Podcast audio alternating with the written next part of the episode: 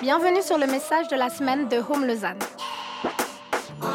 On espère que celui-ci t'encouragera et t'équipera.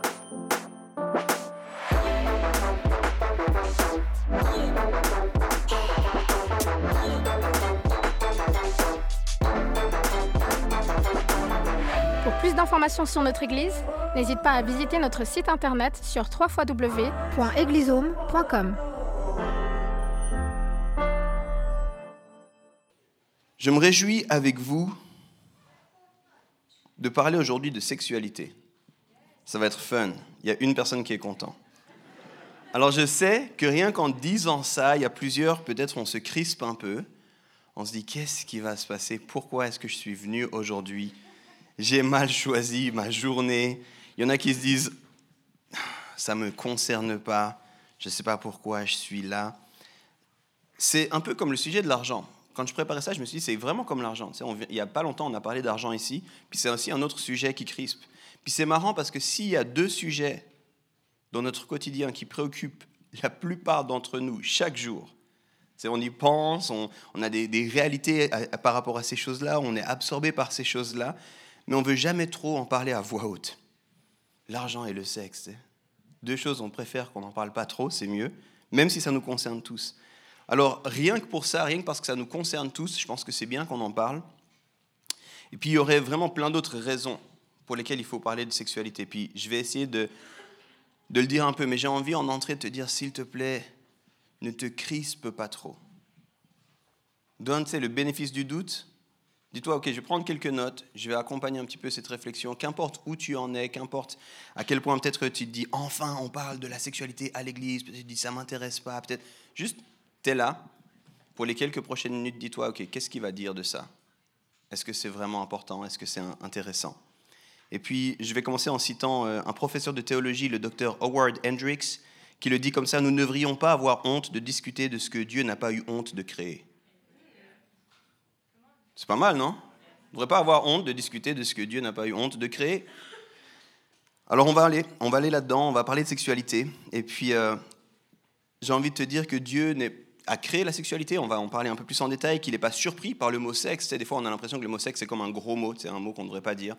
c'est ce que Dieu m'a entendu, j'ai dit le mot sexe. Euh, et puis, je crois que jamais, à aucun moment, Dieu se demande en fait, mais comment ils en sont arrivés à cette idée de la sexualité? C'est bizarre, pourquoi est-ce qu'ils font ça? Il est au courant, d'accord? Il est vraiment au courant, bien plus que tu ne l'imagines.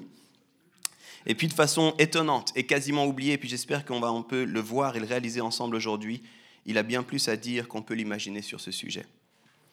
La semaine passée, on a, ouvert cette série qu'on appelait les relations saines, et puis c'est Sébastien qui en a parlé.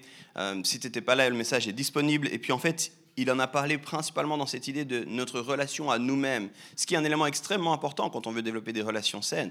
Euh, le commandement qu'on dit souvent le plus connu de Jésus, euh, c'est aime ton prochain comme toi-même. Juste après avoir dit aime le Seigneur ton Dieu de tout ton cœur, toute ton âme, toute ta pensée, toute ta force. Donc aime ton prochain comme toi-même. Et du coup, qu'est-ce que ça veut dire que s'aimer soi-même? Comment est-ce qu'on fait ça? Quels sont les défis là-dedans? Sébastien a un petit peu parlé de ça, puis c'était une bonne manière d'ouvrir cette question. Puis aujourd'hui, j'aimerais parler de la sexualité dans cette idée de la relation aux autres. Puis comme je l'ai dit, je veux en parler pour tout le monde. Je ne veux pas en parler uniquement pour les couples mariés. D'accord? Ce n'est pas un séminaire pour les couples mariés. Je ne veux pas en parler pour les couples fiancés. Ce n'est pas un cours de préparation au mariage. Je ne veux pas en parler pour ceux qui bataillent avec la sexualité, qu'importe ce que tu comprends quand tu dis batailler sur la sexualité. Euh, je ne veux pas que les gens qui sont peut-être célibataires se disent, bon, ça ne va pas me concerner. Bien au contraire. Je pense que la sexualité, elle nous concerne tous. Et puis je pense que peut-être, là, on arrive dans cette question de la relation aux autres un peu plus.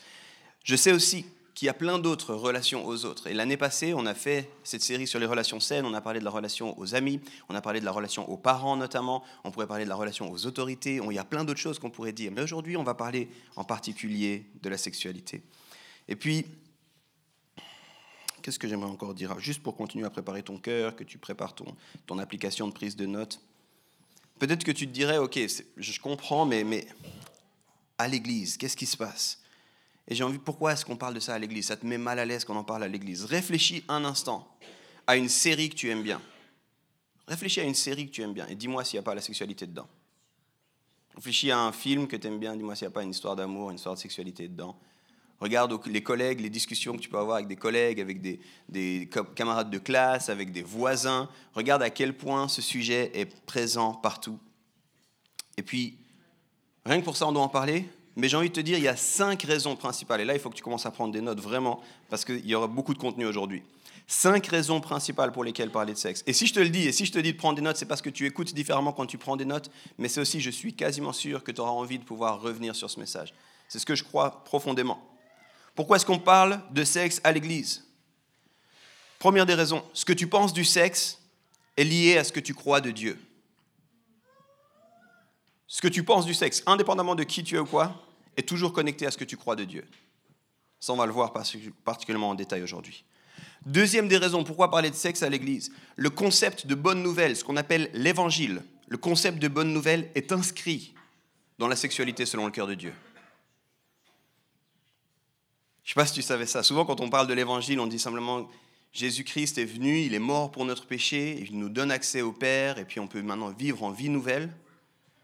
Mais le projet de ce grand projet-là, le projet de l'évangile est inscrit dans la façon que Dieu a de voir et de comprendre la sexualité.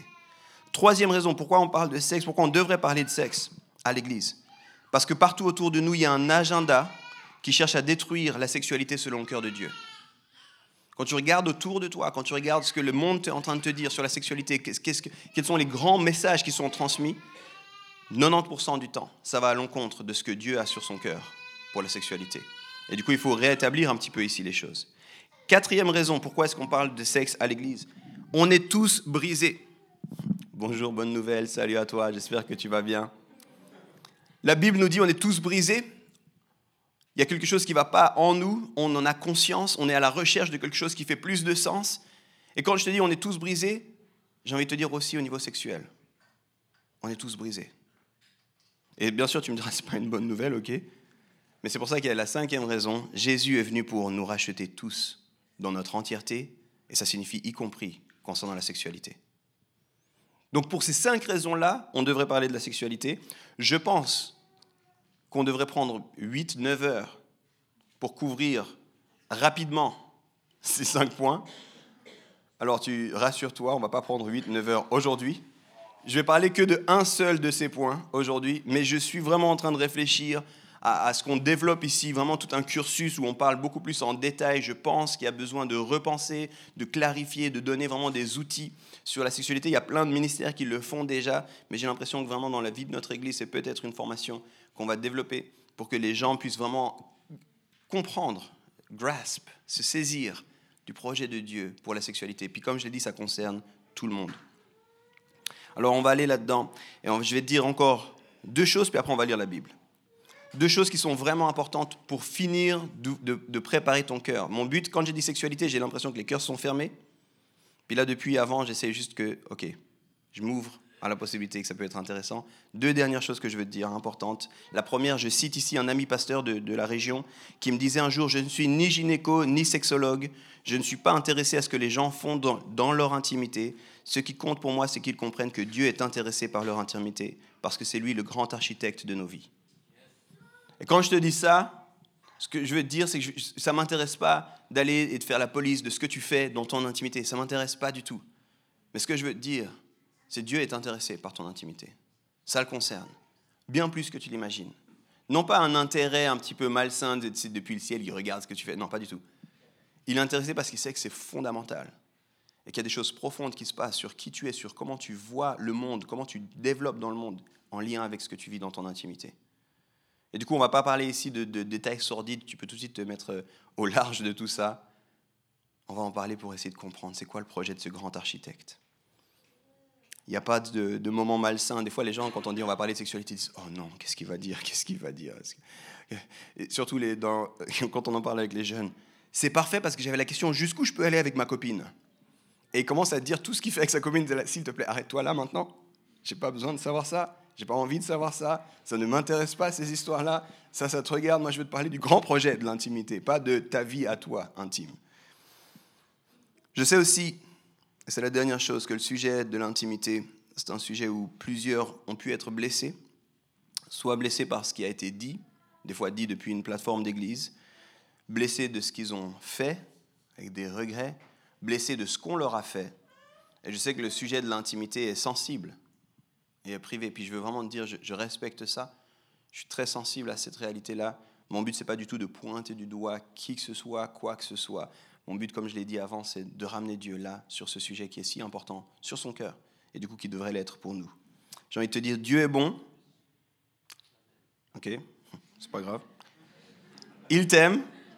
C'est pas grave. Il a un projet magnifique pour toi. Et indépendamment de ce que tu as fait ou de ce qui t'a été fait ou de ce que tu penses ou de, des blessures, de tout ça, il veut et il peut nous restaurer tous. Pas seulement toi, mais moi aussi. Puis je sais pas pour toi, mais moi j'ai besoin qu'il me restaure. Aussi concernant la sexualité, aussi concernant l'intimité. C'est un long chemin et ça nous concerne tous. On en a tous besoin. Alors je vais prier. Vous pouvez déjà ouvrir vos Bibles à Jean 4. Ça va s'afficher si vous n'avez pas de Bible aussi au-dessus. Et simplement dire Saint-Esprit, alors qu'on va parler de sujets si sensibles, que ce soit toi qui parles au cœur. On veut te laisser nos cœurs ouverts. Surprends-nous. Réaligne-nous. Permets-nous de comprendre davantage ton cœur, de saisir ta pensée concernant la sexualité, où qu'on en soit dans notre parcours de vie. Dans le nom de Jésus, Amen. Jean 4, un tout petit peu de contexte, une histoire euh, fascinante où Jésus va rencontrer une femme et puis il va, il va s'en suivre une, toute une discussion, on va lire ça. Et puis euh, vous verrez, c'est vraiment, il y, a, tellement de perles, c'est une histoire qui me touche particulièrement, j'ai déjà prêché à plusieurs reprises sur cette histoire, mais aujourd'hui on va la prendre surtout comme trame de fond alors qu'on aborde la question de la sexualité. On lit ensemble à partir du verset 1, Jean 4, le Seigneur sut que les pharisiens avaient appris ce qu'il faisait et, et baptisait plus de disciples que Jean. Toutefois, Jésus ne baptisait pas lui-même, mais c'était ses disciples. Alors il quitta la Judée et retourna en Galilée. Comme il fallait qu'il passât par la Samarie, il arriva dans une ville de Samarie nommée Sichar, près du champ que Jacob avait donné à Joseph son fils. Là se trouvait le puits de Jacob. Jésus, fatigué du voyage, était assis au bord du puits. C'était environ la sixième heure, ça veut dire midi. Une femme de Samarie vint puiser de l'eau. Jésus lui dit, Donne-moi à boire, car ses disciples étaient allés à la ville pour acheter des vivres. La femme samaritaine pardon, lui dit, Comment toi, qui es juif, me demandes-tu à boire à moi, qui suis une femme samaritaine? Les Juifs, en effet, n'ont pas de relation avec les Samaritains. Jésus lui répondit, Si tu connaissais le don de Dieu, et qui est celui qui te dit, Donne-moi à boire, tu lui aurais toi-même demandé à boire, et il t'aurait donné de l'eau vive. Seigneur, lui dit la femme, tu n'as rien pour puiser, et le puits est profond. D'où aurais-tu donc cette eau vive? Es-tu plus grand que notre père Jacob, qui nous a donné ce puits, et qui en a bu lui-même, ainsi que ses fils et ses troupeaux Jésus lui répondit, Quiconque boit de cette eau aura encore soif. Mais celui qui boira de l'eau que je lui donnerai n'aura jamais soif. Et l'eau que je lui donnerai deviendra en lui une source d'eau qui jaillira jusque dans la vie éternelle. La femme lui dit, Seigneur, donne-moi cette eau, afin que je n'aie plus soif et que je ne vienne plus puiser ici. Va, lui dit Jésus, appelle ton mari et viens ici. La femme répondit, Je n'ai point de mari. Jésus lui dit, Tu as eu raison de dire Je n'ai point de mari, car tu as eu cinq maris, et celui que tu as maintenant n'est pas ton mari. En cela tu as dit vrai. Seigneur, lui dit la femme, je vois que tu es prophète. Nos pères ont adoré sur cette montagne, et vous dites, vous, que le lieu où il faut adorer est à Jérusalem. Femme, lui dit Jésus, crois-moi, l'heure vient où ce ne sera ni sur cette montagne, ni à Jérusalem que vous adorez le Père. Vous adorez ce que vous ne connaissez pas. Nous, nous adorons ce que nous connaissons, car le salut vient des Juifs. Mais l'heure vient, et elle est déjà venue, où les vrais adorateurs adoreront le Père en esprit et en vérité, car ce sont là les adorateurs que le Père demande. Dieu est esprit, et il faut que tous ceux qui l'adorent l'adorent en esprit et en vérité. La femme lui dit, je sais que le Messie doit venir, celui qu'on appelle Christ. Quand il sera venu, il nous annoncera toutes choses. Jésus lui dit, je le suis, moi qui te parle. Là-dessus arrivèrent ses disciples, qui furent étonnés de ce qu'il parlait avec une femme. Toutefois, aucun ne dit, que demandes-tu ou de quoi parles-tu avec elle? Alors la femme, ayant laissé sa cruche, s'en alla dans la ville et dit aux gens, Venez voir un homme qui m'a dit tout ce que j'ai fait. Ne serait-ce, pas, ne serait-ce point le Christ Drôle d'histoire. Si tu l'entends pour la première fois, je suis désolé d'avoir dû la lire vite. Et sincèrement, cette histoire, elle doit t'interpeller à plein d'égards. Il n'y a, y a rien qui fait du sens. Si tu penses aujourd'hui avoir une interaction de ce type à l'arrêt de bus, c'est le truc le plus bizarre au monde. Mais de quoi on parle? C'est quoi cette histoire de l'eau, l'histoire des maris, l'histoire de, de où est-ce qu'on doit adorer? Ça veut rien dire. Ça veut rien dire. À la fin de sa vie sur terre, Jésus a donné une instruction extrêmement claire à ses disciples que vous connaissez, que vous allez pouvoir répéter avec moi. Allez et faites de toutes les disciples, les baptisons au nom du Père, du Fils et du et enseignez-les à observer tout ce que je vous ai. Très bien. Plusieurs, vous la connaissez. Ceux qui ne la connaissent pas, ne vous sentez pas mal à l'aise.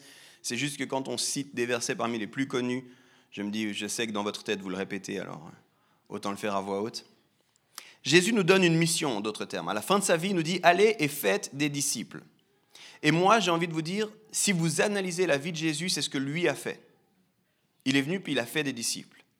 Et puis, cette histoire-là, pour moi, ça devrait être, et je sais qu'on le fait rarement, mais ça devrait être le, blueprint, le, modèle de base du discipulat. Ce que Jésus fait ici, ça devrait être le modèle de base du discipulat. C'est fascinant tout ce qui se passe, tout ce qui prend place dans cette interaction. Il va vers quelqu'un vers qui il n'aurait jamais dû aller. Il va vers quelqu'un qui était, aux yeux de tous, quelqu'un de rejeté. Je ne vais pas rentrer dans les détails ici. Puis il dit à cette personne, j'ai quelque chose, j'ai une bonne nouvelle. C'est littéralement ça. Quand il dit, j'ai une eau qui ne te donnera plus jamais soif, c'est littéralement, il est en train de dire, j'ai une bonne nouvelle pour toi. Puis la femme, elle est fermée à cette nouvelle, pour plein de raisons. Mais c'est quoi cette histoire? Rien du tout. Je sais pas de quoi tu parles. Où est-ce que tu es Est-ce que tu connais même qui a fait ce puits-là? Est-ce que tu prétends que tu peux faire mieux que ce puits-là? Puis d'un coup, Jésus lui, dit deux, trois choses. Puis cette femme a comme son cœur qui s'ouvre. Ok, dis-moi en plus. Et nous, on le voit pas, parce que, mais cette femme l'appelait Seigneur. Quand elle l'appelle Seigneur, ça veut dire qu'elle reconnaît que peut-être qu'il, va, peut-être qu'il a des choses à me dire. Puis à ce moment-là, Jésus fait un twist. Les amis, c'est digne de Christopher Nolan ce que Jésus fait à ce moment-là. Si vous suivez attentivement, si vous êtes dans le contexte de l'époque, vous comprenez un peu l'interaction, vous voyez le virage, la direction, d'un coup Jésus dit, appelle ton mari. Et là, tout le monde va se mais de quoi il parle? Littéralement, cette femme est en train de s'ouvrir. Et c'est trop bien, tu as une bonne nouvelle. De quoi tu veux me parler? Tu es le Messie. Puis Jésus dit, on peut aller chercher ton mari? Et là, la plupart des gens diraient, voilà, patriarcat, c'est sûr. C'est sûr, il ne veut pas parler, c'est une femme. Mais réfléchissez, c'est lui qui a, commencé la conversation. Bien sûr qu'il veut lui parler. Il n'a aucun problème que c'est une femme. C'est lui qui a initié la conversation. Il a envie de parler avec elle. Et il n'est pas en train de lui dire va chercher ton mari parce que d'un coup, oh non, là c'est de l'information trop précieuse, je peux pas. Non. Il est en train de lui révéler il y a quelque chose que tu dois comprendre qui est inscrit dans ta façon de vivre. Je pourrais t'annoncer la bonne nouvelle, mais en fait, il faut d'abord que tu vois là où il y a ta blessure. John Piper, qui est un théologien euh, admirable, disait souvent la façon que Dieu a de nous rejoindre, c'est de passer au travers de nos blessures. Et puis là, il est en train de dire à cette femme, Jésus, il n'est pas en train de dire je ne peux pas te parler à toi, D'ailleurs, il va continuer à lui parler sans le mari, si jamais. Pour tous ceux qui pensaient patriarcat, attention, on n'a plus le droit de lire cette histoire. Il va continuer à lui parler. Ce qu'il est en train de lui dire, c'est la chose que j'ai envie de te dire, elle est tellement profonde qu'elle est connectée à ton intimité. C'est pas juste une bonne information, c'est pas juste une bonne nouvelle, c'est pas juste une théorie de plus, c'est quelque chose qui va au plus profond de ton être. Et puis du coup, il demande comment ça se passe ton intimité? Et puis là, la femme, elle est un peu mal à l'aise. Euh, Alright, Bob, c'est pas tellement. Non, j'ai pas de mari. Puis j'ai dit, c'est bien. C'est une question piège. Je sais ce qui se passe. Je sais ce que tu as fait. Mais parce qu'elle s'est ouverte, parce qu'elle a répondu avec vulnérabilité, Jésus continue l'histoire. Et c'est fascinant. Et je pense que vraiment, au travers de ça, Jésus nous montre. Et je vous disais, c'est pour moi un modèle de discipulat. Jésus nous montre que ton discipulat passe aussi par la question de la sexualité. Étonnamment. Ton discipulat passe aussi non pas par la sexualité de qu'est-ce que tu fais, mais qu'est-ce que tu penses même de la sexualité, qu'est-ce que tu penses même de ton intimité est profondément connecté à ta façon de suivre Jésus. Je vais le dire comme ça, c'est mon point principal, et puis c'est mon seul point. Là, il y a tout le monde qui me connaît qui dit, ouf, il y a un point seulement ce matin, ça va être facile. Mais il est riche ce point, alors attention. Voilà mon point. Ce que tu penses du sexe est lié à ce que tu crois de Dieu. Ce que tu penses du sexe est lié à ce que tu crois de Dieu. Et pour te partager ça, pour tous ceux qui pensaient que j'avais qu'un point, j'ai trois grandes vérités pour toi. See that right there? Pas mal, hein? Trois grandes vérités importantes et challengeantes, je crois. C'est simple en théorie, mais on a prié pour que nos cœurs soient ouverts. Et puis j'ai envie de te dire, à la fin, je vais essayer vraiment de connecter qu'est-ce que ça veut dire pour nous dans le concret que ce ne serait pas juste une théorie. Alors gardons ça à l'esprit. Vous êtes prêts? On parle au premier point? Première grande idée, folle, vous verrez.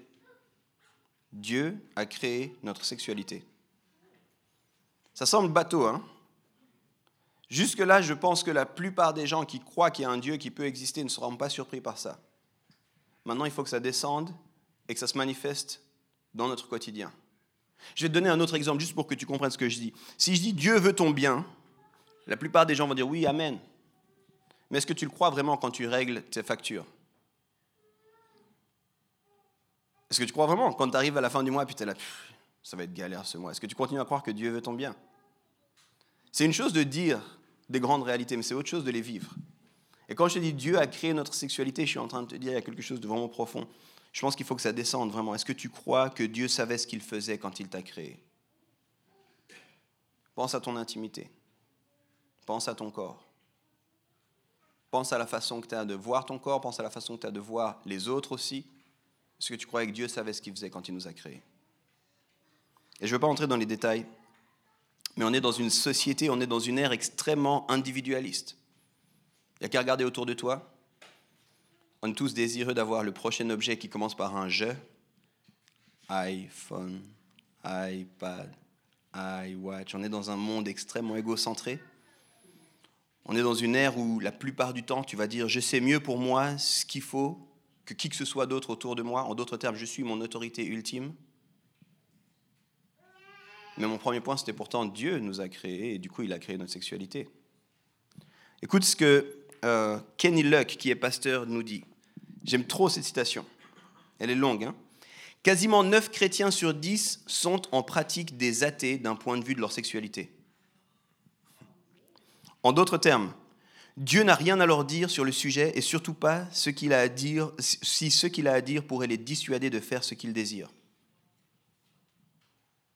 J'aime Dieu, hein, je lève les mains à la louange et tout ça, mais si Dieu veut me dire quoi que ce soit sur ma sexualité, je sais mieux que Dieu, d'accord? Il n'a pas le droit de me dire. Je continue la citation. C'est en fait un oxymore. Une personne qui parvient à la fois à croire en un Dieu sage, souverain et aimant, qui les a créés et qui crée toutes choses parvient pourtant simultanément à croire que ce même Dieu ne doit pas et ne peut pas parler de ce qu'ils pensent et vivent d'un point de vue de leur sexualité. Et il termine avec ça, c'est un peu piquant.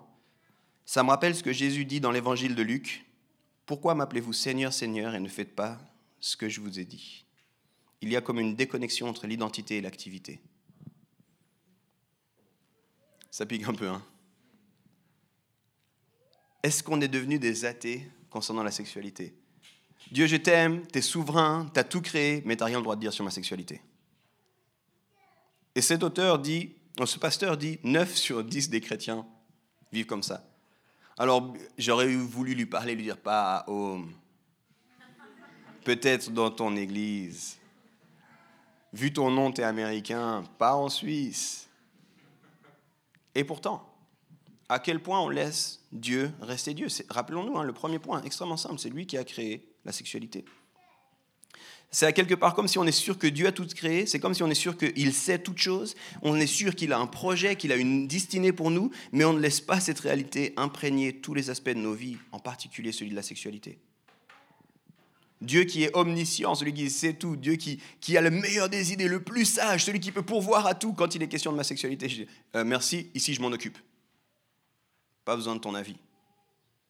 Et si même tu voudrais me dire ton avis de quel droit tu parles de ma sexualité Très souvent, on voit notre sexualité comme une expression individuelle et personnelle de notre identité. C'est une grosse phrase, encore une fois. J'ai beaucoup de grosses phrases aujourd'hui. Très souvent, on voit aujourd'hui notre sexualité comme une expression individuelle et personnelle de notre identité. Ce que je fais de ma sexualité m'appartient et Dieu n'est pas concerné par cela. Je ne veux pas t'inonder des citations, mais il y avait un autre théologien qui. Euh, pardon, c'était un humoriste Peut-être c'est le même job, je ne sais pas. Un humoriste qui disait, c'est marrant, mais les chrétiens sont sûrs que Dieu a créé la tête, les bras, le corps, les jambes, mais pas leur partie intime. Je vous laisse ça comme ça. J'ai envie de dire, si on y pense un peu, c'est assez surprenant et au mieux pas très cohérent de penser comme ça. Alors je te laisse juste un tout petit instant. Est-ce que tu crois que Dieu est le créateur de toutes choses? Et si oui, est-ce que tu crois aussi vraiment, au plus profond, qu'il a créé la sexualité? Parce que si tu réponds oui à cette question, il y a des implications qui vont avec. Il ne faut pas répondre trop rapidement à ça. Si tu réponds oui à ça, il y a des implications. Et ça, c'est mon deuxième point, deuxième grande idée. Si Dieu est le créateur, son cadre et son projet sont ce qu'il y a de mieux pour nous. Si vraiment c'est Dieu qui a, qui a tout créé, y compris la sexualité, son projet pour la sexualité est ce qu'il y a de mieux? Pour moi, c'est juste... On avait déjà parlé de ça il y, a des, années ici. Qui ici a déjà monté un meuble Ikea? C'est une question piège, la plupart oui, à part les gens qui pour une raison obscure pensent que Ikea c'est le diable.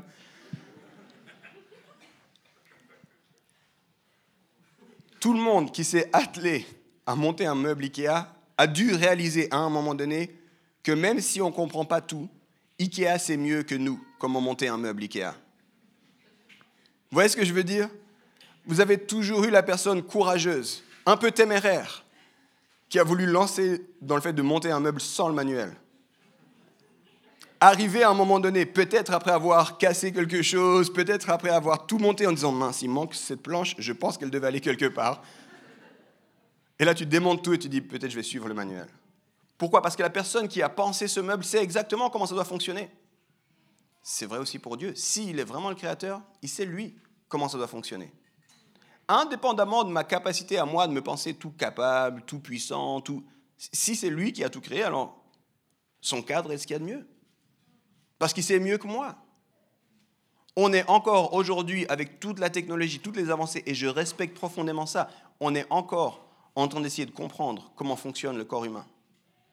On est encore en train d'essayer de comprendre les, interactions à l'intérieur du corps humain. On est encore en train d'essayer de comprendre des notions qu'on utilise constamment. La conscience. Mais qu'est-ce que c'est que la conscience? On est encore en train ah, C'est un univers, on n'a aucune idée. Dieu nous a créés. Il sait toutes choses. Peut-être ce serait bien qu'on lui fasse confiance alors. Alors oui, spoiler alerte, Dieu a une vision et un cadre pour vivre la sexualité. Il a des choses qu'il a dit très clairement dans la Bible sur comment vivre la sexualité. Et la plupart des temps, les gens ont bien des excuses pour nous dire pourquoi ça ne tient pas la route.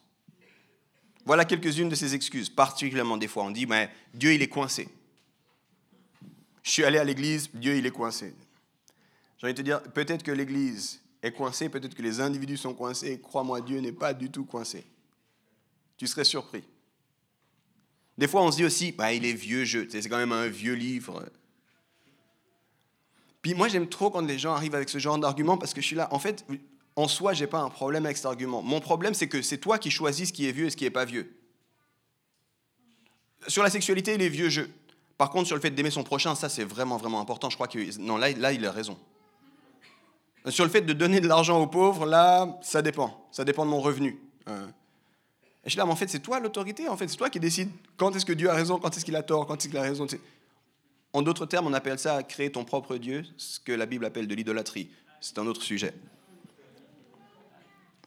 C'est pas parce qu'il est vieux jeu, c'est pas parce qu'il est coincé, c'est pas parce qu'il n'est pas au courant des évolutions de la société. Ça aussi, c'est des trucs que j'entends. Ouais, mais tu sais, on a vraiment évolué depuis. Donc tu parles au gars qui a mis tout ça en place. Tu crois qu'il n'est pas au courant que ça a évolué? Des fois, les gens ils pensent que Dieu il est resté, je ne sais pas, un siècle où les gens vivaient en toge nus. Il n'est pas au courant que la société a évolué. Puis des fois, comme il se réveille au ciel, mais mince, mais ils en sont déjà là.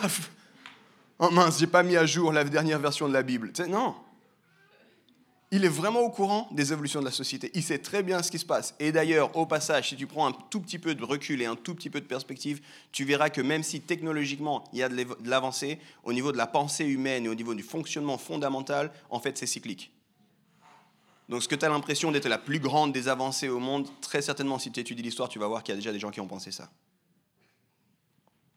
Un autre sujet pour une autre fois. Si Dieu a mis un cadre, indépendamment du fait que ce cadre te dérange ou pas. C'est pas parce qu'il est vieux jeu, c'est pas parce qu'il n'est pas au courant, c'est pas parce qu'il est coincé, c'est simplement parce qu'il sait très bien tout ce qui se passe dans la sexualité. Puis aujourd'hui, puis j'ai pas envie, encore une fois, de t'inonder de ça, mais euh, euh, étude après étude après étude après étude, malgré que ça sonne pas très bien puis pas très populaire, la science semble de plus en plus démontrer que ce qu'il avait dit, c'est pas si bête que ça. C'est fou ça. Laisse-moi te donner un exemple, juste un exemple pour toi.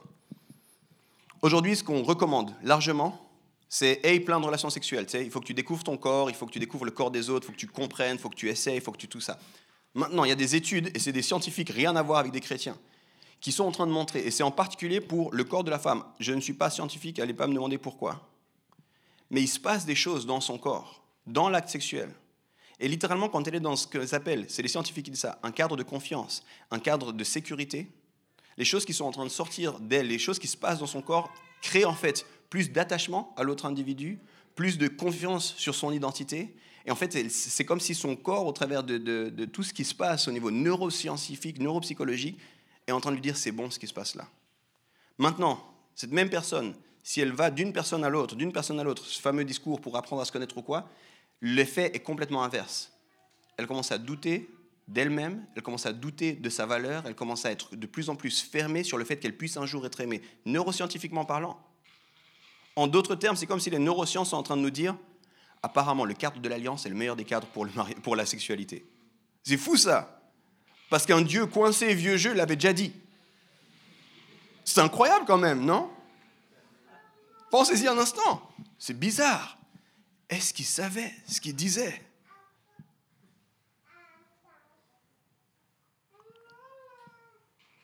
Voilà ce que Daniel Heimbach, qui est professeur d'éthique chrétienne, dit concernant les changements qu'on identifie dans l'Église. Ici, je parle à l'Église, hein. notamment en lien avec l'influence des pensées humanistes. Écoutez bien. C'est trop bon. On est passé de l'idée que nos pratiques sexuelles doivent être cohérentes avec le caractère de Dieu au fait de rechercher à rendre cohérent le caractère de Dieu avec nos pratiques sexuelles désirées. Ça, c'est le premier point. C'est le troisième qui va être affiché. Ne regardez pas en haut. En d'autres termes, ce qu'il est en train de dire, c'est avant, on disait que la sexualité devait se vivre dans le cadre que Dieu avait pensé. Si Dieu a dit des choses, on doit lui faire confiance. Et aujourd'hui, on est en train de dire, on peut avoir les relations qu'on veut parce que Dieu n'a qu'à être OK. On est en train de changer le caractère de Dieu pour fitter avec nos envies à nous. Alors qu'avant, on était en train de dire, non, non, Dieu sait, moi je ne catch pas tout, je comprends pas tout, mais Dieu sait mieux.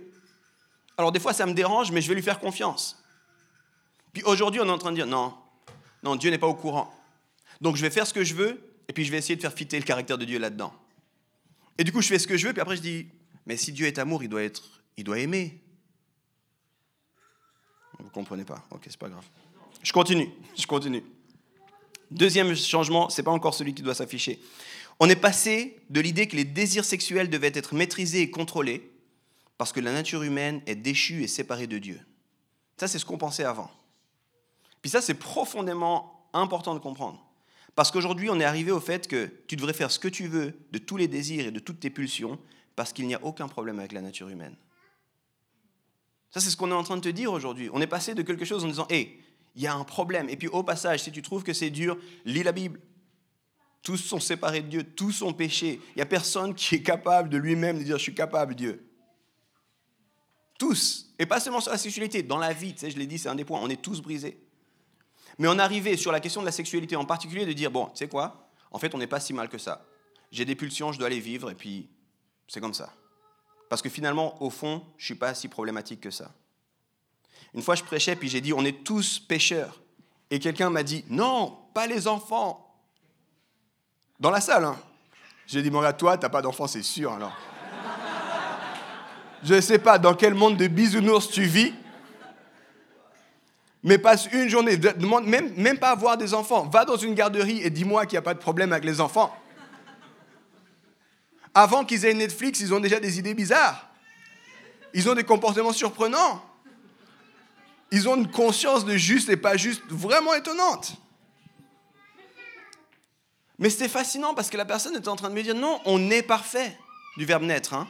On est parfait. Et j'étais là, mais c'est quelle théologie ça?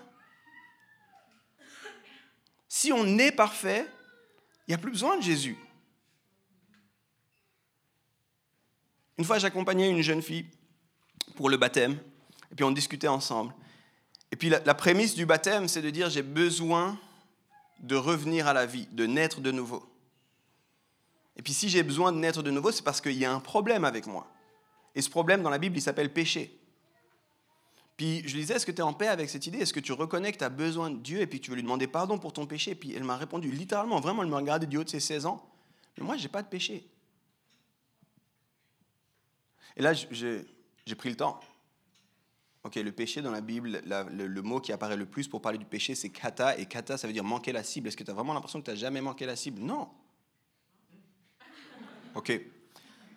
Parce qu'il y a les péchés que tu, fais vraiment, que tu vis, où tu vas à fond, mais il y a les péchés que tu penses.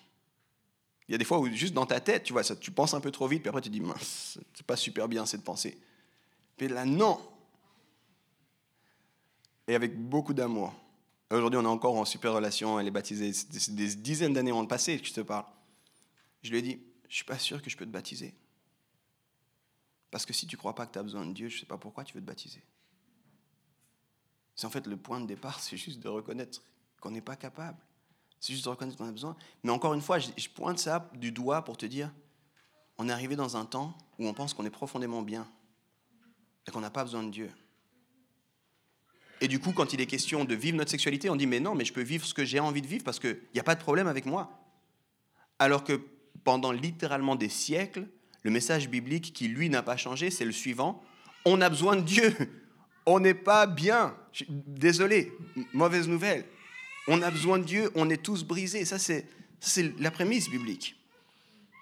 écoute, le dernier shift que ce Daniel nous propose, nous sommes passés d'adorer Dieu, lui qui s'est incarné, en d'autres termes qui a pris un corps de chair, au fait d'adorer nos corps de chair parce qu'on en a fait des dieux. Je le redis une fois Ça a été vite Ok. Nous sommes passés d'adorer Dieu, lui qui s'est incarné, qui a pris un corps de chair, au fait d'adorer nos corps de chair parce qu'on en a fait des dieux. Hello l'individualisme. Et si tu trouves que, ouais, c'est pas mal, lis Romains 1. Les créatures ont cessé d'adorer le Créateur pour adorer les créatures. C'est Paul qui le disait, hein, de nouveau. Là, tu dis, Daniel, il dit bien, mais c'était déjà dans la Bible, en fait. Qu'est-ce que nous croyons de Dieu? Parce que ce que nous croyons de Dieu est lié à ce que nous pensons du sexe. J'aimerais terminer en rappelant un, élément extrêmement important de la foi chrétienne. Parce que je l'ai cité avant en rigolant, puis je crois qu'il y a quand même beaucoup d'enjeux à comprendre ça. Dieu est amour ne signifie pas qu'il ignore notre péché. Ça, je veux juste le souligner. Le fait que Dieu soit amour est tout à fait vrai mais ça ne signifie pas qu'il ignore notre péché. Dieu a cette capacité d'être à la fois tout à fait amour et tout à fait saint. Et ça, c'est sa capacité à lui. Et le meilleur exemple que j'ai, qui est très limité, excuse-moi, mais encore une fois, c'est l'exemple des parents dans le naturel. Bon, il y a des débats là-dessus, alors je me lance. De toute façon, je m'attends après ce message à avoir des gens qui ne sont pas contents avec moi, donc voilà. Avec ma femme, on regarde beaucoup de trucs sur, euh, et surtout elle plus que moi, mais elle m'invite dans ses trouvailles sur l'éducation positive, sur comment est-ce que c'est bien d'éduquer les enfants, comment parler avec les enfants et tout ça. Et on est les deux d'accord sur le fait que cette idée a été allée beaucoup trop loin. On en est rendu des fois où je lis des trucs et je suis là, mais attends, à ce moment-là, c'est mon enfant qui devient parent en fait. C'est incroyable cette histoire. Je peux je peux plus rien lui dire. Il sait tout.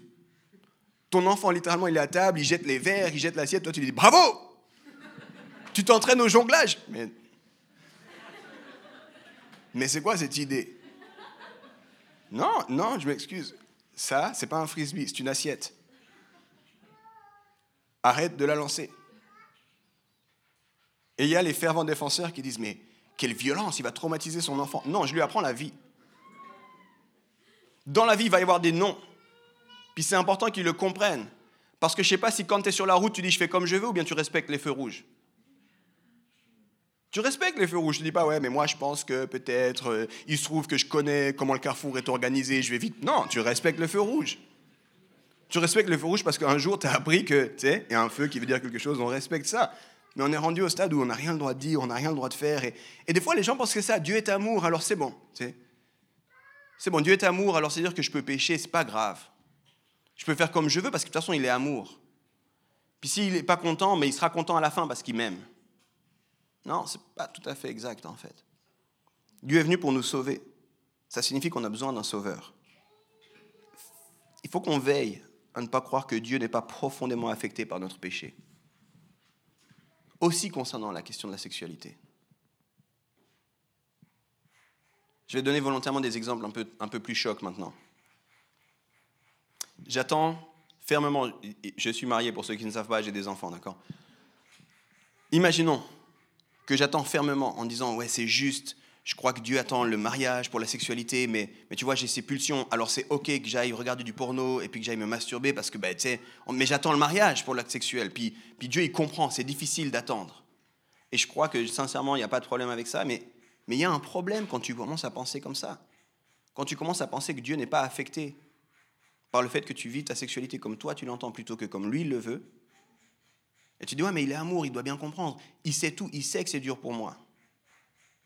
Oui, il sait que c'est dur pour toi, mais ça ne veut pas dire qu'il est OK avec le fait que tu, tu ailles vivre ta sexualité en dehors du cadre qu'il a proposé. Plus proche pour moi.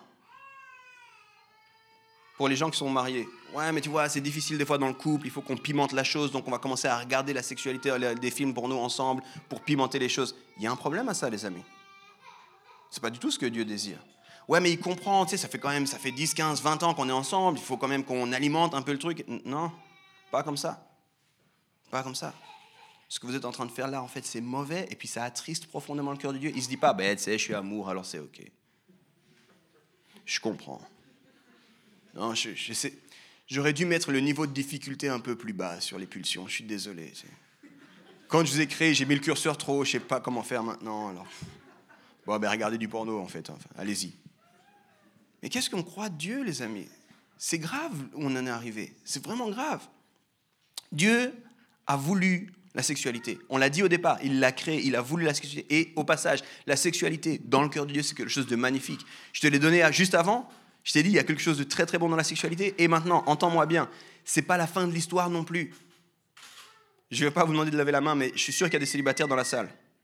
T'as pas besoin de vivre la sexualité pour vivre ton discipulat. T'as pas besoin de vivre la sexualité pour être épanoui dans ta vie. Je parle à des fiancés dans la salle. T'as pas besoin d'être tiraillé et tout ça. Il y, a, il y a quelque chose de merveilleux. Si seulement j'avais le temps de te parler du deuxième point. Comment l'évangile est inscrit, tu verrais qu'en fait, c'est juste les prémices, c'est juste pour que dans notre corps, il y, a, quelque chose qui est signifié de beaucoup plus important que la sexualité. Et c'est tout à fait OK de le vivre dans le bon cadre, mais c'est tout à fait OK de décider de ne pas le vivre ou de ne pas pouvoir le vivre pour un moment. Il n'y a pas de problème avec ça. Mais il faut qu'on repense la sexualité selon le cœur de Dieu. Dieu a voulu la sexualité, c'est quelque chose de magnifique, il a un projet pour la sexualité, la sexualité est une bonne chose. Malheureusement, trop souvent, on croit plus ce que le monde nous dit de la sexualité plutôt que ce que Dieu nous dit de la sexualité. Et voilà, si j'avais eu vraiment le temps de faire mon introduction originale, tu sais, sur le cours des 8 heures là, je t'aurais dit, le grand problème, c'est qu'à l'Église, on est discipulé par Dieu pour notre vie spirituelle, mais on est discipulé par le monde pour la sexualité.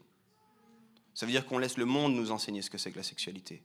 Et on regarde, on regarde les séries Netflix, on regarde les, grands discours, on regarde les livres, on regarde tous ces trucs-là, puis on se dit, ben, ça doit être ça la sexualité. Et après, on arrive dans des, dans des contextes où c'est vraiment dur de vivre, puis on, est là, il y a trop, c'est trop large, c'est trop, le gap est trop grand, mais parce que aussi l'Église n'a pas assez parlé du cœur de Dieu pour la sexualité. De à quel point c'est une bonne chose la sexualité. De pourquoi il a mis ce cadre.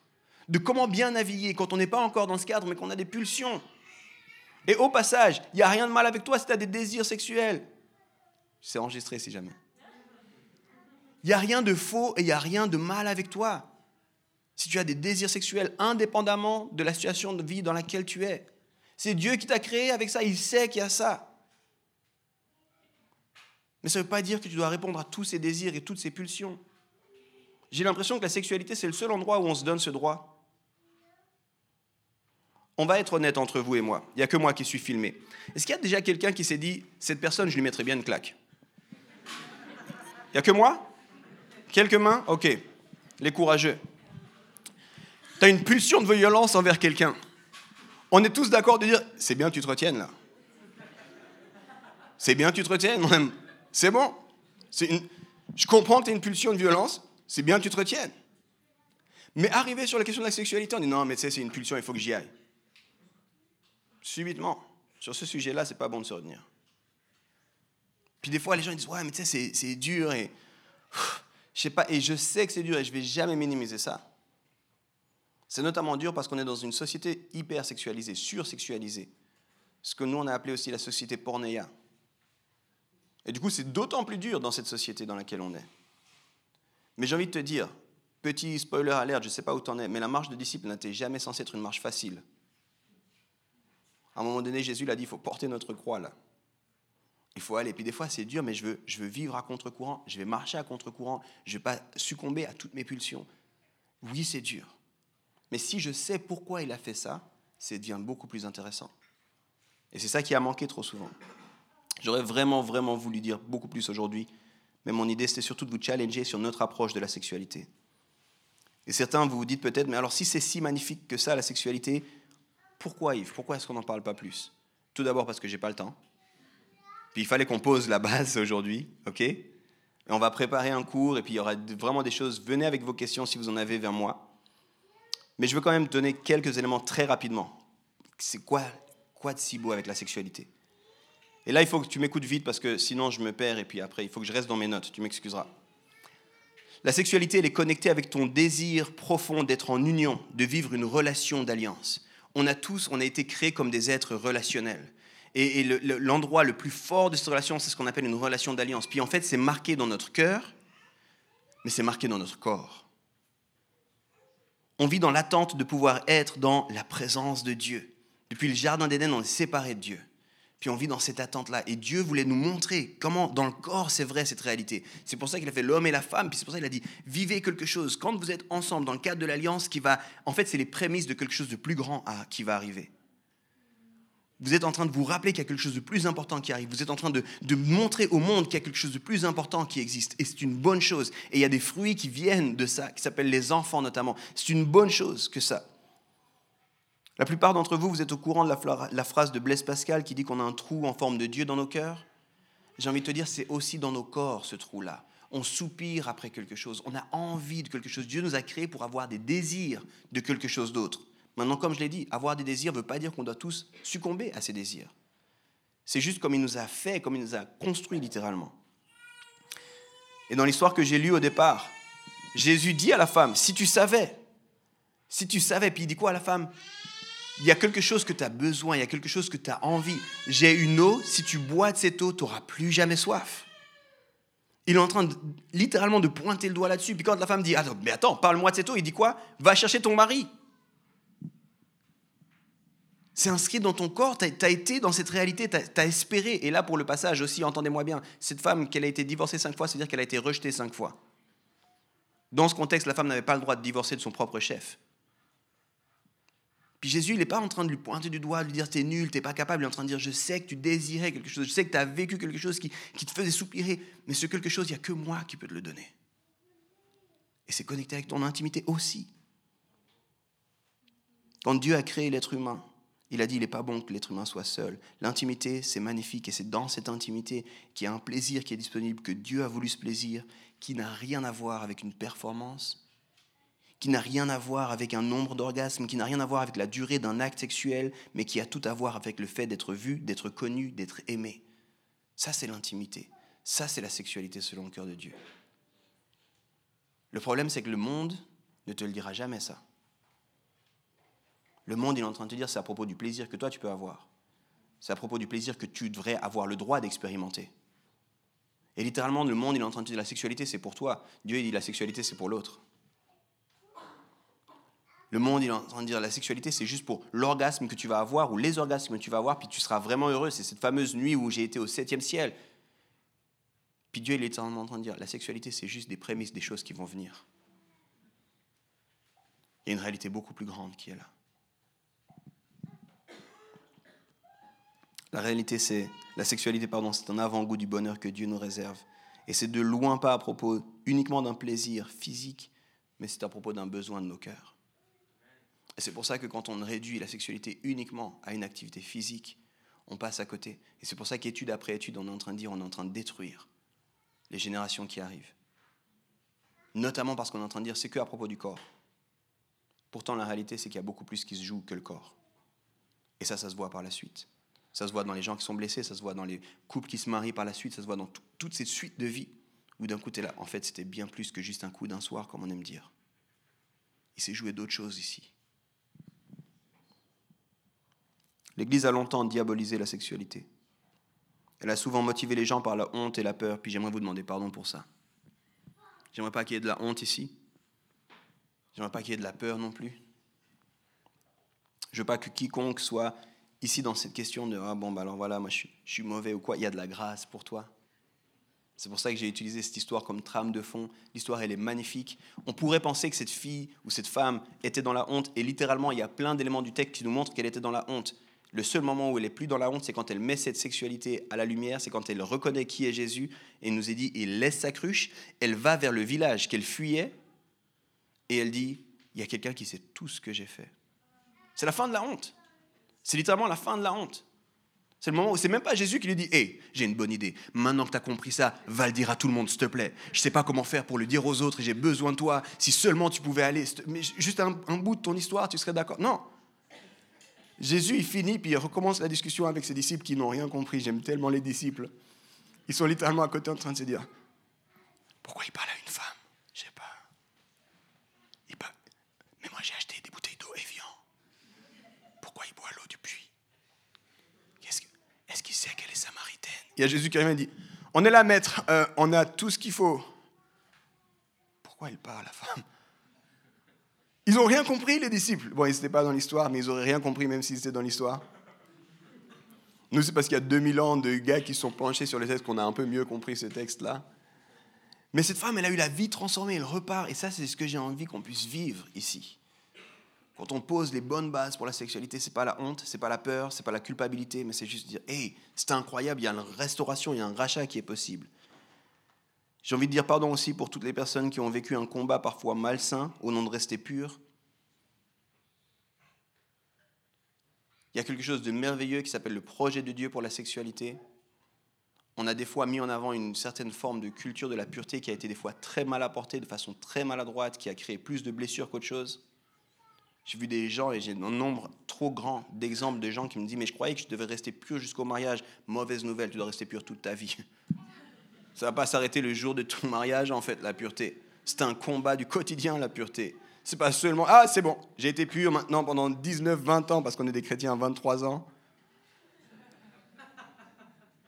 C'est une blague, c'est une blague. Pas de pression pour se marier, les... pas de pression, les amis. Mais des fois, les gens sont là, mais je suis resté pur, je comprends pas, c'est difficile. Mais qui t'avait dit que la pureté arrêtait après? Qui t'avait dit que ce serait facile? Qui t'avait promis des choses? Je te demande pardon pour ça. Pardon pour ça, pardon pour toutes les fois où tu t'es retrouvé au mariage, tout ça pour ça? C'est quoi tout ce délire, toute cette histoire pour ça? C'est nul. C'est pas comme dans les films. Pardon. Pardon, en fait. Il y a le monde qui essaie de te dissipuler, puis nous, on essaye timidement de te dire autre chose. Puis le monde te bombarde de messages à longueur de journée, puis nous, on essaie de dire timidement, Dieu a un autre projet qui est beaucoup plus beau, beaucoup plus grand, beaucoup plus profond.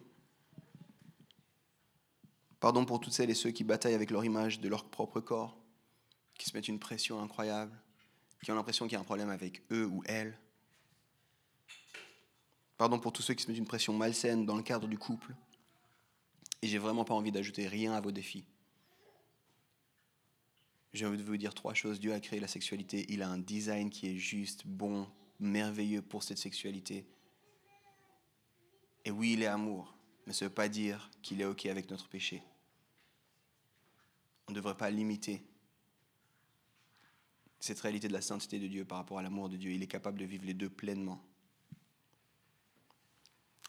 Des fois, avec ma femme, on parle avec nos enfants et puis il y a des choses qui se, qui se passent mal dans, avec nos enfants. Tu sais, nos enfants sont pas parfaits, je sais, je sais, ça choque beaucoup.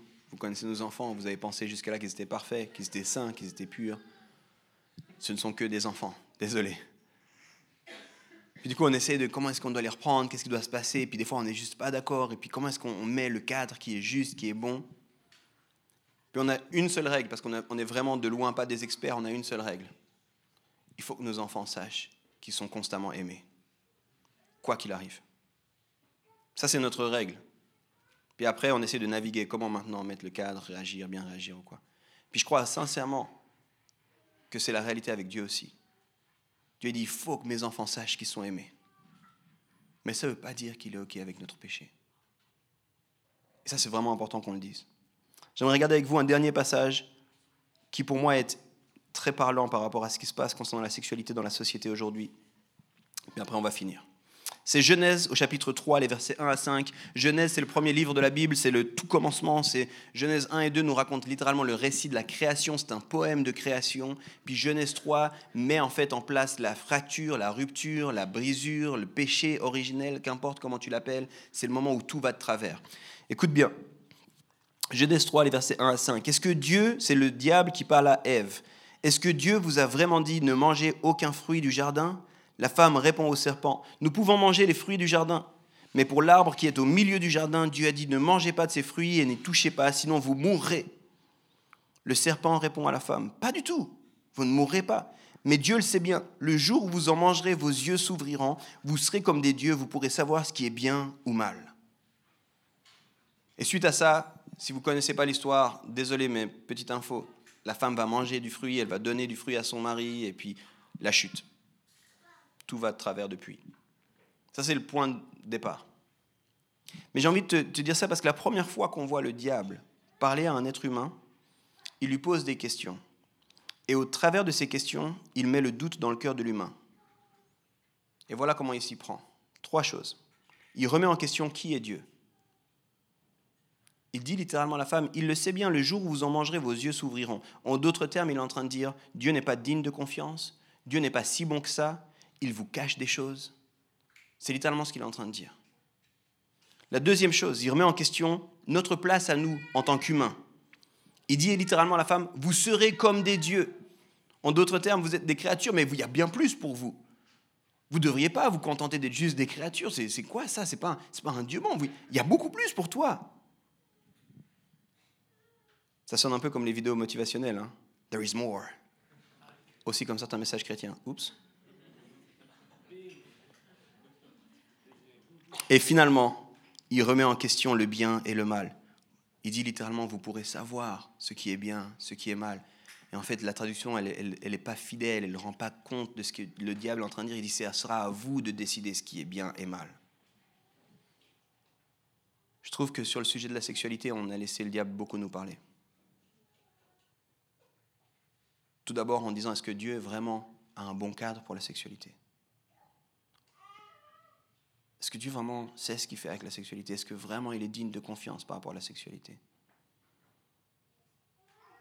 Ensuite, exactement comme pour Ève, on se dit, mais finalement, moi, j'ai des désirs, j'ai des pulsions, il y a des choses que je vis, il y a des choses que, que j'ai envie, puis ça devrait être juste au final. Pour qui il se prend en Dieu? Moi, je sais mieux que lui. Ne me lancez pas sur ce sujet, les amis. J'ai trop préparé cette prédication. Tu ne sais pas mieux que Dieu. Fin de la conversation. On s'arrête là. Tu ne sais pas mieux que Dieu. À la fin du livre, je suis obligé de vous le dire, mais à la fin du livre de Job, Job vient avec mille questions pour Dieu. Et plutôt que de répondre Dieu, il dit seulement, mais toi, t'étais où quand j'ai créé le monde? Et des fois, je me dis, c'est vraiment, mais Dieu, tu comprends pas, j'ai des envies, j'ai des pulsions, t'es pas juste, t'es pas. Et j'imagine juste Dieu dans son amour. Viens ici. Viens ici, viens plus près, viens plus près. Je t'aime, mon enfant. Mais tu n'as aucune idée. Tu sais pas. Tu sais pas pourquoi je t'ai fait comme ça. Tu sais pas à quel moment. Tu sais, tu sais pas comment, comment ça s'est passé. Et même, tu étais où quand j'ai fait la fourmi, l'éléphant, les araignées. Je sais, tu penses que ça vient du diable. Et c'est moi qui ai créé les araignées. Le diable, il n'est pas capable de faire les araignées. Tu étais où? Puis toi, tu es un peu là comme un enfant, puis tu es un peu là. Ouais, mais quand même, parce que tu sais. Et là, je pense que Dieu, te prend dans les bras et dit Fais-moi confiance. Fais-moi confiance. Et je crois ça parce que des fois, c'est exactement comme ça dans ma, dans ma imperfection que je fais avec mes enfants. Ok, venez ici, il s'est passé quoi? Et Azaya, ma fille que j'aime tellement, commence à essayer de m'expliquer. Oui, mais parce que avant, parce que si, parce que ça, puis Elisha aussi, puis. Je t'aime. Mais tu n'as aucune idée. Tu sais pas du tout toutes les choses qui sont en jeu dans ton histoire là. Mais je t'aime. Alors quoi faire maintenant? Les musiciens, vous pouvez revenir, j'ai parlé trop longtemps.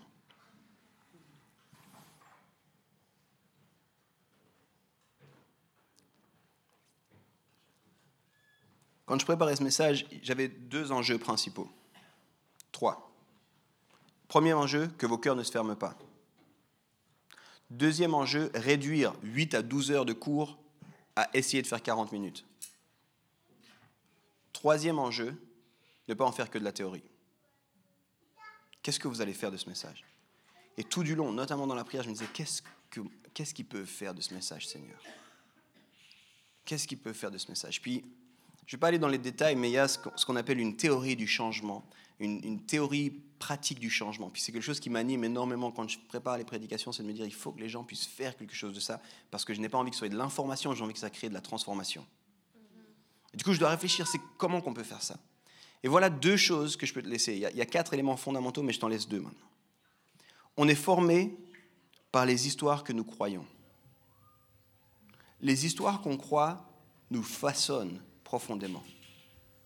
Puis ce que j'avais envie ce matin, c'est de te raconter juste une autre histoire sur la sexualité.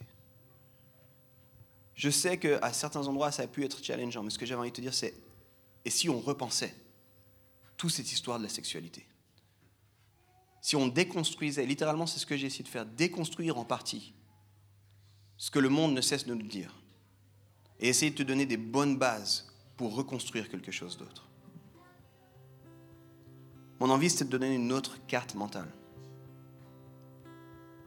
Parce que si les histoires qu'on raconte, elles nous façonnent, puis elles nous donnent, à fur et à mesure, elles nous donnent des cartes mentales, tu comprends?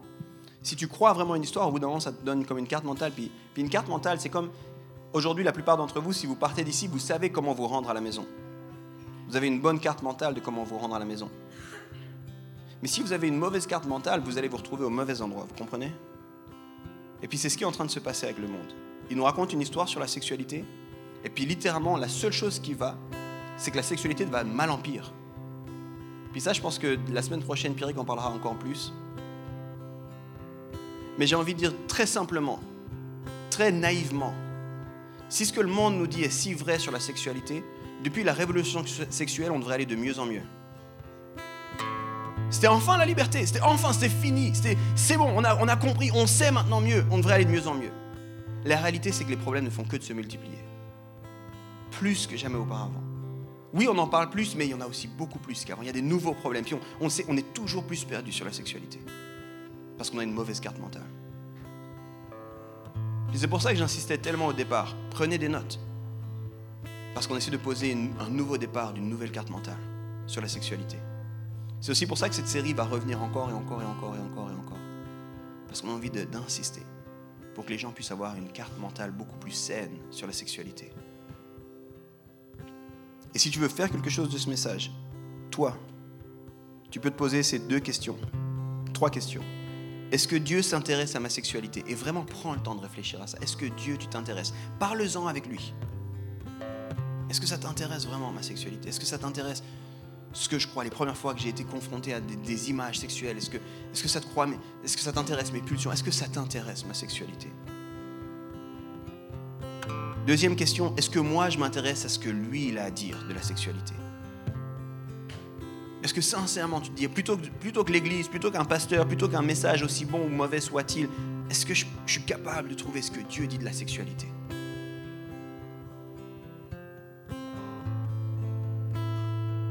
Fondamentalement cette question, encore plus importante, A.W. Tozer, qui est un théologien, disait Tout ce qu'on dit devrait toujours nous ramener à Christ. Alors fondamentalement, pose-toi cette question qu'est-ce que je crois vraiment de Dieu? Ça, c'est des histoires qu'on croit. Qu'est-ce que tu peux faire de ce message? Puis la deuxième chose que tu peux faire de ce message, c'est repenser à tes habitudes. Les histoires qu'on croit nous façonnent, les habitudes de vie nous façonnent. Il y a un livre fondamental euh, qui, qui best-seller partout et tout ça, qui n'a rien de chrétien, qui s'appelle Atomic Habits. certains connaissent. Et littéralement, la seule chose qu'il dit, c'est que tu vas devenir ce que tu fais, ce que tu fais régulièrement, ça, ça te dit qui tu deviens. Et du coup, j'ai une question pour tous. Pour vous, qu'est-ce que tu fais de la sexualité, toi? Et c'est impossible de me dire rien. Dans le monde dans lequel on est, c'est pas possible que tu n'en fasses rien. C'est présent. Moi, je me rappelle quand j'étais petit, puis qu'il y avait une seule télé à la maison. J'ai grandi dans une famille où mon père est africain, si jamais tu demandais pourquoi je suis de cette couleur. Et à chaque fois qu'il y avait des, gens qui s'embrassaient sur la télé, nous les enfants, on était très très mal. Parce qu'on savait que mon père allait faire une remarque. Mais c'est film, mais c'est, mais c'est quoi maintenant? On montre tout.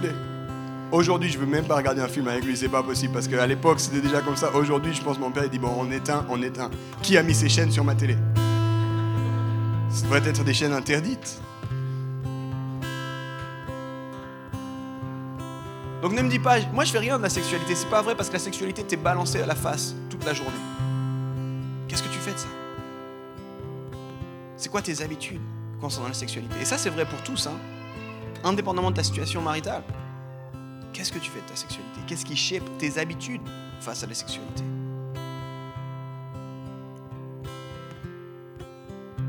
J'aimerais terminer en priant avec vous.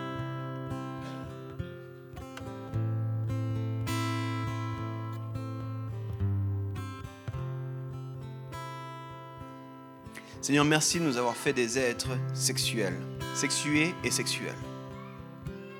Merci d'avoir inscrit ça au plus profond de qui nous sommes, à la fois dans notre identité génétique, dans notre identité physique, dans notre identité émotionnelle. Merci Seigneur, parce que ce que tu fais est merveilleux.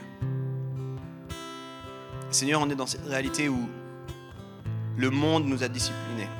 Le monde nous a dit quoi faire, quoi penser, comment vivre la sexualité. Puis je vais te demander pardon et je vais te dire, Seigneur, que ta voix soit plus forte dans nos vies que celle du monde.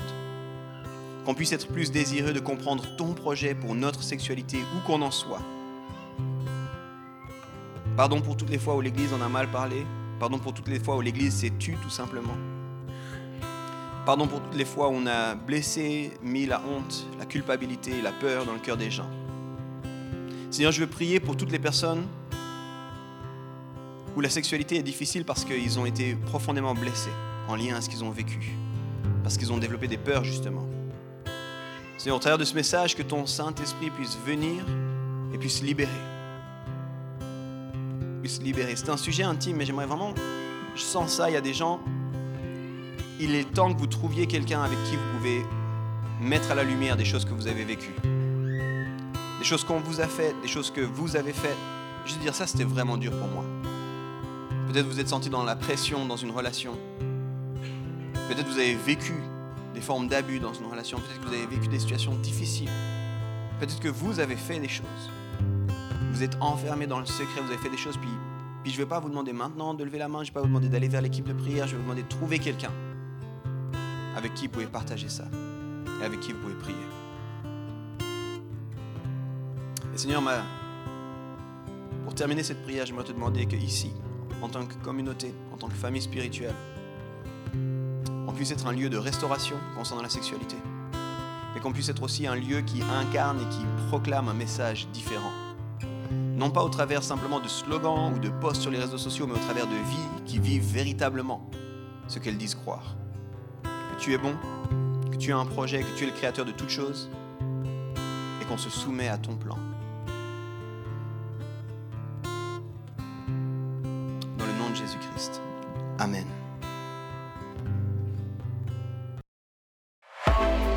Merci d'avoir écouté notre message de la semaine.